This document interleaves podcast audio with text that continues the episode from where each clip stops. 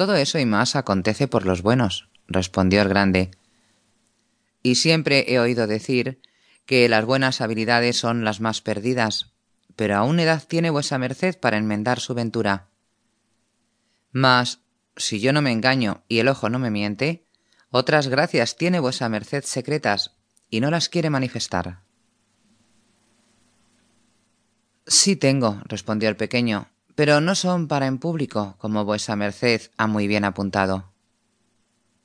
A lo cual replicó el grande. Pues yo les sé decir que soy uno de los más secretos mozos que en gran parte se puedan hallar.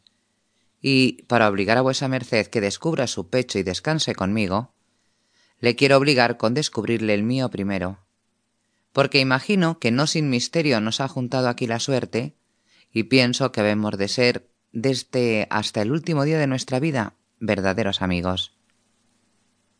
Yo, señor Hidalgo, soy natural de la Fuenfrida, lugar conocido y famoso por los ilustres pasajeros que por él de continuo pasan. Mi nombre es Pedro del Rincón. Mi padre es persona de calidad porque es ministro de la Santa Cruzada. Quiero decir que es bulero o buldero, como los llama el vulgo.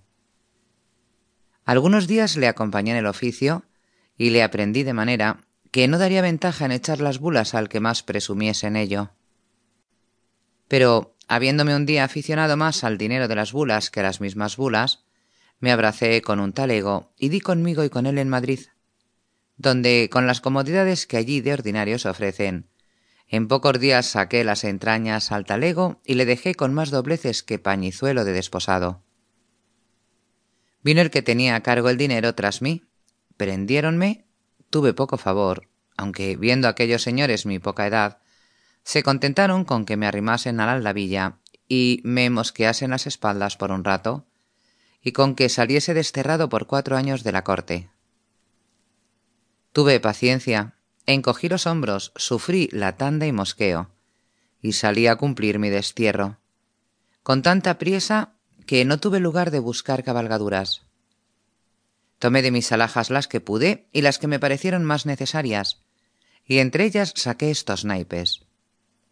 Y a este tiempo descubrió los que se han dicho, que en el cuello traía, con los cuales he ganado mi vida por los mesones y ventas que hay desde Madrid aquí, jugando a la veintiuna.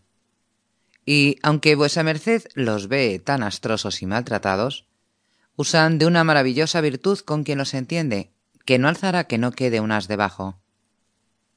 Y si vuesa merced es versado en este juego, verá cuánta ventaja lleva el que sabe que tiene cierto un as a la primera carta, que le puede servir de un punto y de once, que con esta ventaja, siendo la veintiuna envidada, el dinero se queda en casa.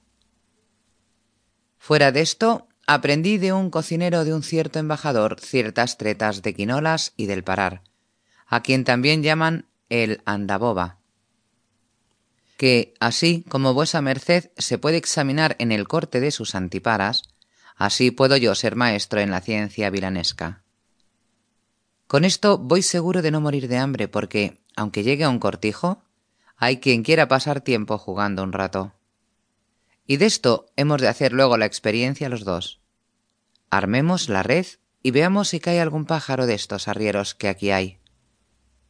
Quiero decir que jugaremos los dos a la veintiuna como si fuese de veras, que si alguno quisiere ser tercero, él será el primero que deje la pecunia.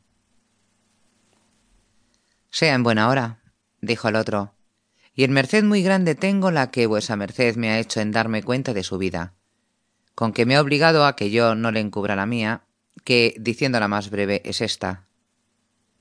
Yo nací en el piadoso lugar puesto entre Salamanca y Medina del Campo. Mi padre es sastre, enseñóme su oficio y de corte de tisera, con mi buen ingenio salté a cortar bolsas. Enfadóme la vida estrecha de la aldea y el desamorado trato de mi madrastra. Dejé mi pueblo, vine a Toledo a ejercitar mi oficio, y en él he hecho maravillas, porque no pende relicario de toca ni hay faldriquera tan escondida que mis dedos no visiten ni mis tiseras no corten, aunque les tengo ardando con ojos de argos. Y en cuatro meses que estuve en aquella ciudad, nunca fui cogido entre puertas, ni sobresaltado ni corrido de corchetes.